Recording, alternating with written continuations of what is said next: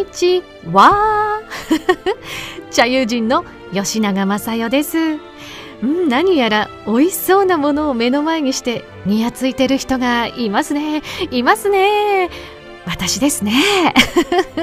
どうも。このコンテンツ茶友人正代様は今回で第77回ラッキーセブンのゾロ目会を迎えました。最近ですね数えきれないぐらいこの7のゾロ目見かけるんですよね。今インスタのフォロワー数も777なんですよ。すごいでしょ？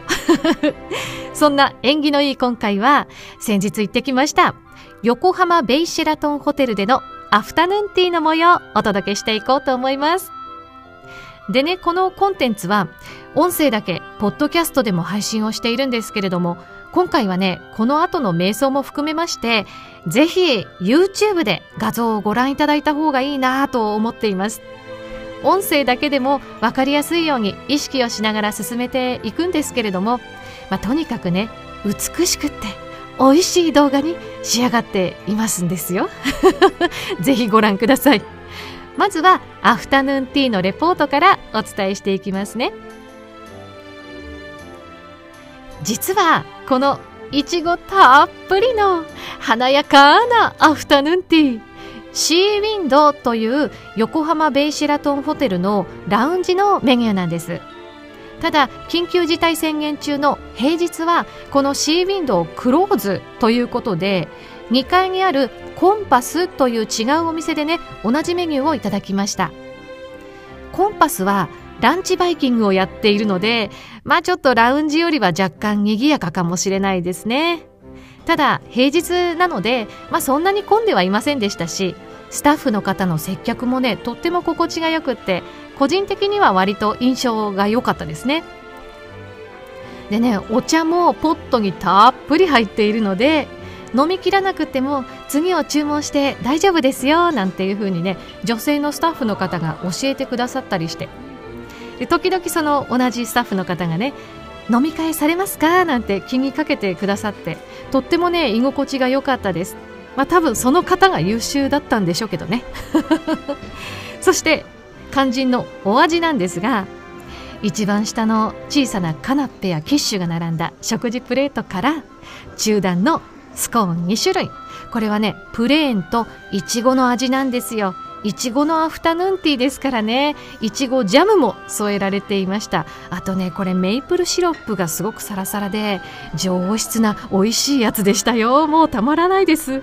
また行きたい。そして一番上段のねいちごのスイーツの数々。もうどれもちゃんと美味しいんですよ。一つ一つねこれさすがホテルクオリティだなって思える繊細な美味しさでした。香りもとっても良かったですね。それから全体の量も私はねちょうど良かったですよ。時々ね口コミを見るとちょっと足りないなとか言ってる方もいらっしゃるんですけどでもお茶を飲みながらゆっくり3段食べるってこれ結構ですよ。あのスコーンもね2つ入ってますから。まあ私的にはちょうど良かったですね。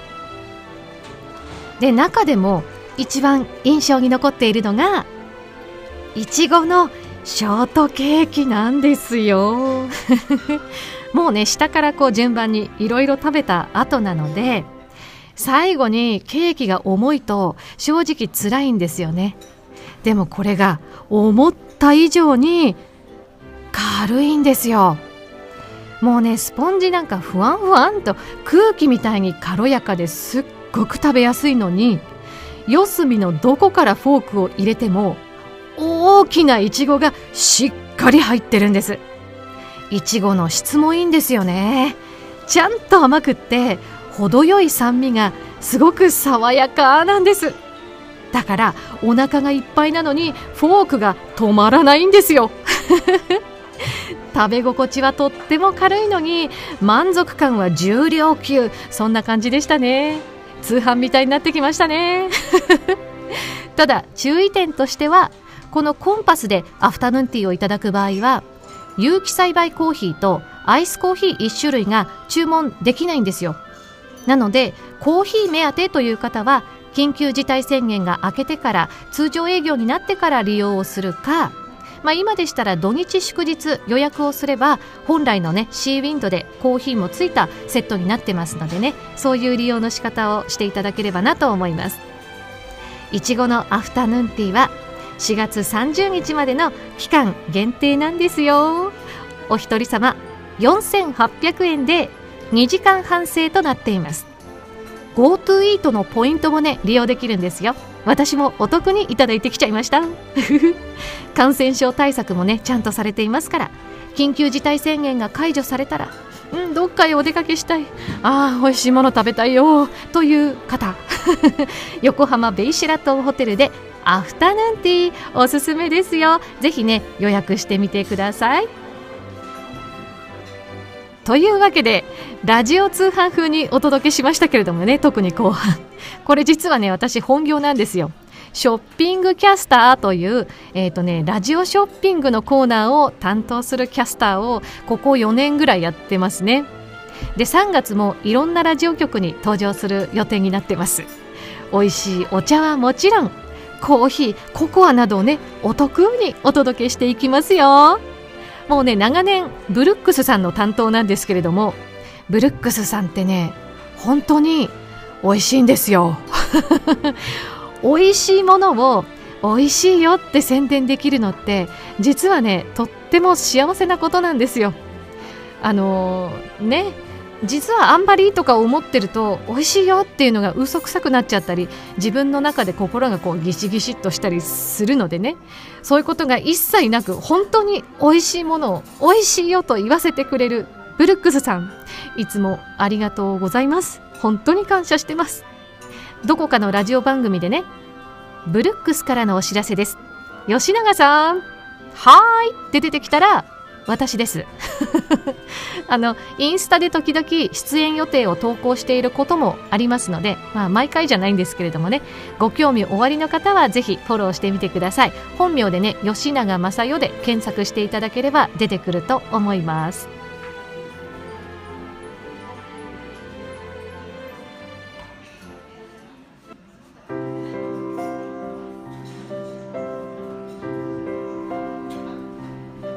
それでは瞑想に入っていきましょう。今回はこのアフタヌーンティーで出てきた砂時計がまあ厳密に言うと砂じゃないんですけどね。とっても綺麗で面白い動きをするんですよ。なのでこれを使ってね瞑想していきたいと思います。音声で注目ポイントを誘導していきますので一つ一つ集中して観察をしてみてください。注目するポイントを一つに絞ることで集中しやすくなって頭の中が静かになっていくんですよね。そして最後には集中力を砂時計全体に広げてさまざまな動きを同時に感じてみましょう。砂時計の粒がスルスルっと動く様子に注目をしながらその上下で同時に起こっている粒の増減や動きを意識してみるという、まあ、これはねチャレンジですね。後半は上級者向けなのでもちろんすぐにできなくても構いません。一つのことに集中しながら全体の動きも把握できるっていうのはね瞑想の達人の領域なんですよ。実は聖徳太子がこの能力があったんじゃないかっていう話もあるんですよね。あの10人の話を聞き分けたというのは実は瞑想の達人だったのではないかそんな話をね聞いたことがあります。でこれができるとですねいわゆる視野の広い人としてさまざ、まな場面で能力を発揮することができるようになるんですよね。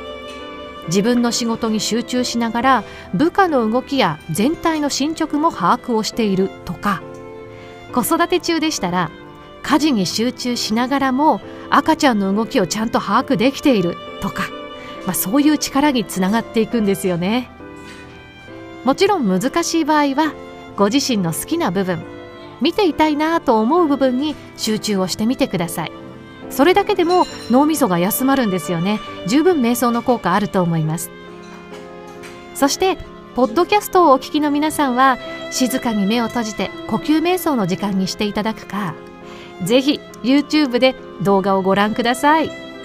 YouTube で茶友人。お茶で遊んでいる人。茶友人と検索をしていただきまして第77回をご覧ください。多分この砂時計を見るだけでも価値があると思いますよ。とにかくね普通じゃないんです。もっと言うとね普通と逆の動きをするんですよ。それではレッツ茶瞑想。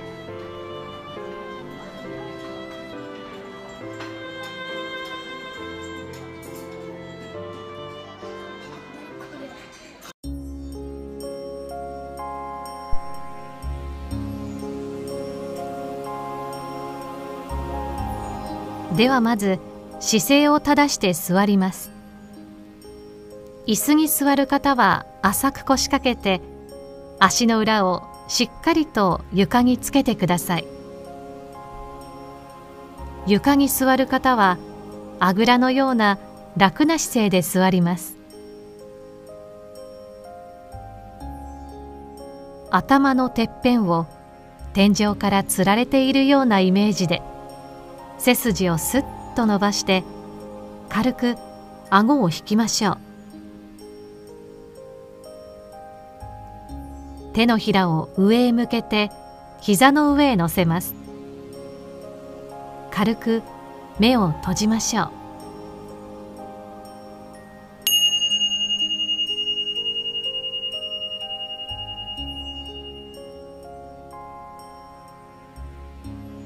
まず呼吸を感じていきます。お腹の動きを意識しましょう。吸う息で膨らみ吐く息でしぼむお腹。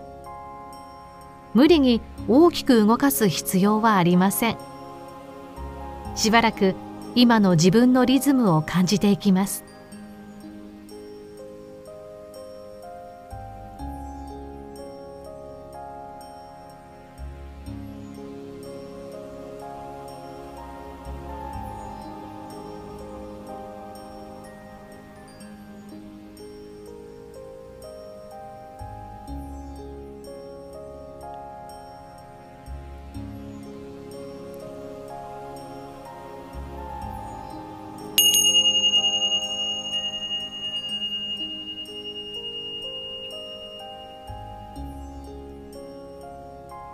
それでは呼吸への注意を手放して静かに目を開けましょう。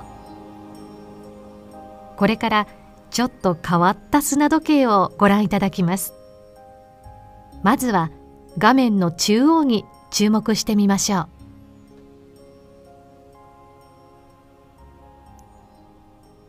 画面の真ん中。揺らめく青い粒の動きに注目をしてみましょう。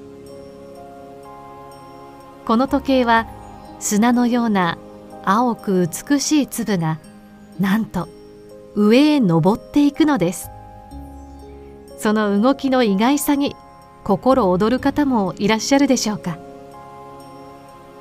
少し塊になったりばらけたり右に寄ったり左にくねったり渦を巻いたり。青い粒は不規則に動いていきます。またスピードも通常の砂時計よりゆったりとしていますよね。この美しく優雅なまったりとした青い粒の動きをあなたの感性で観察してみてください。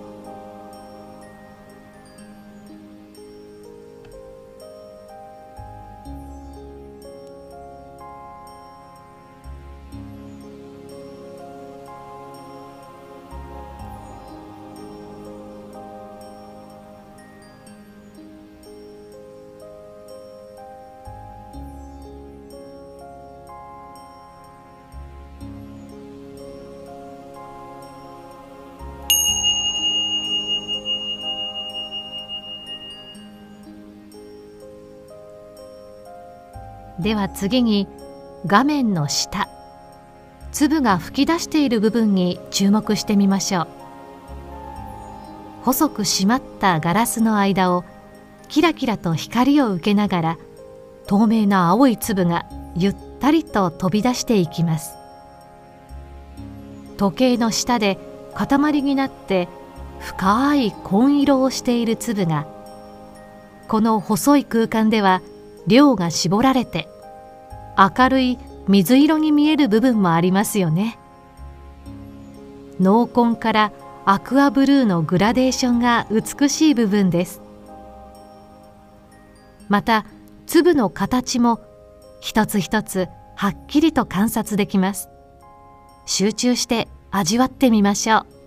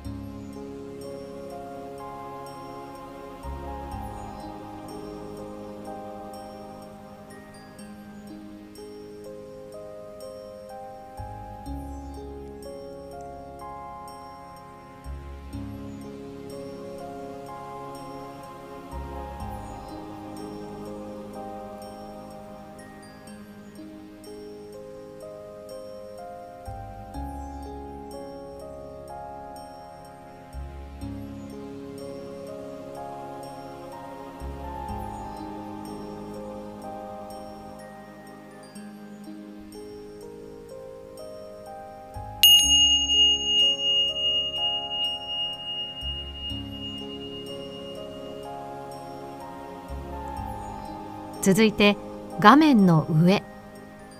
徐々に溜まってゆく青い粒の様子に注目しましょう。少しずつ登ってきた粒が天井へ到達し軽く当たって周りへ広がる様子。粒が積もって下向きの山が大きく成長していく様子。だんだん空間も狭くなっていきます。あなたはどんなことに気づくでしょうか？刻一刻と変化する粒の動きを観察しましょう。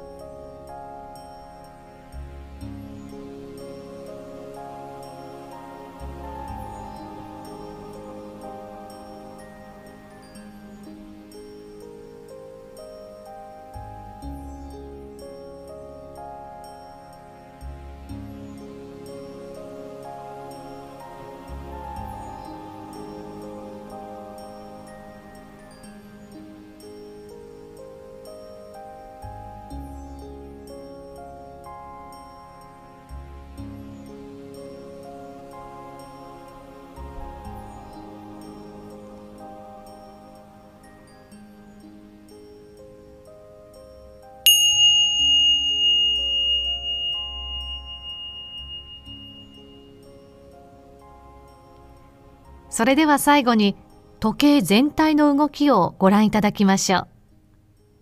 登っていく粒の動きに注目しながら同時に上下の変化を感じることができるでしょうか。登る粒を視野に入れて集中を保ちながらその周りへと意識を広げていきます。これは少々チャレンジです。難しい場合はお好きなところに注目を続けてください。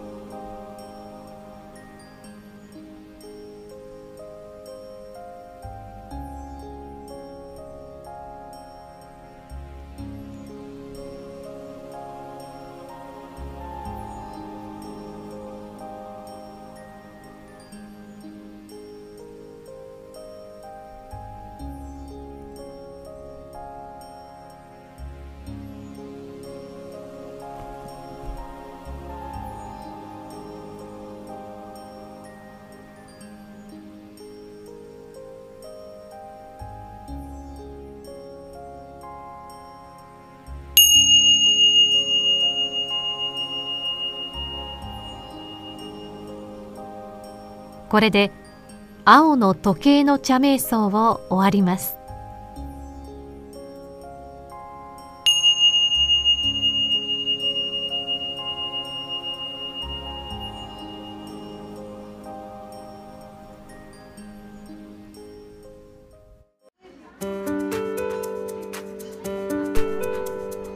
さていかがでしたでしょうか？綺麗でしたよね。これ金沢の21世紀美術館の中にあるカフェでもね私同じ時計見たことありますよ。で調べてみましたらフォーエバートレンド社の逆砂時計パラドックスっていう商品なんだそうです。時間が戻る不思議な時計パラドックスって書いてありました。まあ、なるほどねって感じですね。ドイツ製で3300円なんだそうです。なんかね結構取り扱ってるネットショップでは販売終了になってるところが多いみたいでもしかしたら手に入りづらいかもしれないですね。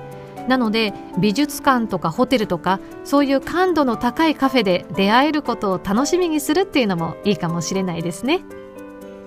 そして私吉永雅代はラジオで茶瞑想番組を持つのが目標なんです。そのために YouTube やっております。ぜひこうしたコンテンツにご興味を持っていただきました放送局関係者の皆様私が所属をしております Not Communications という事務所までご一報よろしくお願いいたします。そして瞑想やお茶に関する質問ですとかこんなこと喋ってほしいなというリクエストも受け付けていますよ。コメント欄へお気軽に書き込んでください。いただきましたメッセージは動画内でご紹介していこうと思います。そして最後に、えー、前回の更新から10日ぐらい経ったんですかね。またあの登録してくださる方がちょっとだけ増えていましてえっ、ー、と2月27日現在でですね61名になっております。2人増えてくださったのかな。ありがとうございます。なんかあのぼちぼち更新していきますのでちょっとこう心が疲れちゃったなっていう時に瞑想部分だけでもねやってみていただきたいなと思います。そしてあの喋ってほしいことなどなどなどなどなど あの感想でも何でもいいですよ。コメント欄書き込んでいただけるととっても嬉しいです。というわけで次の更新まで私も皆さんもたっぷり幸せで健康でありますように。幸あれ。